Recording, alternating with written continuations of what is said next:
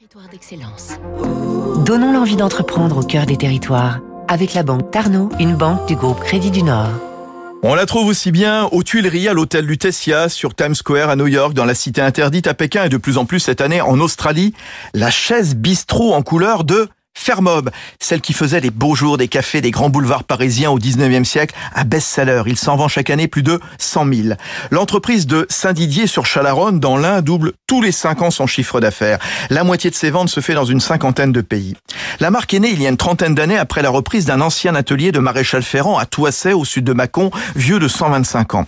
Elle se positionne aussi comme un acteur de l'hôtellerie et de la restauration. La touche Fermob pour ses chaises et ses tables, c'est le design, la légèreté, la robustesse, la longévité, du recyclable, avec des couleurs acidulées. 24 teintes, menthe glaciale, bleu acapulco, muscade et la petite dernière pour 2021, vert opaline. Son usine de la Drôme permet d'ailleurs de changer de couleur en 6 minutes. Bernard Rébier, le PDG de Fermob. C'est vrai qu'on peut passer du rouge au vert, du vert au jaune en six minutes. La chaîne ne s'arrête jamais. Les produits sont accrochés et puis des robots pulvérisent de la poudre et à un moment on n'accroche pas de produit et donc on se dépêche pour nettoyer tout jusqu'au moindre petit grain de, de poudre avec des machines qui soufflent, qui soufflent de l'air.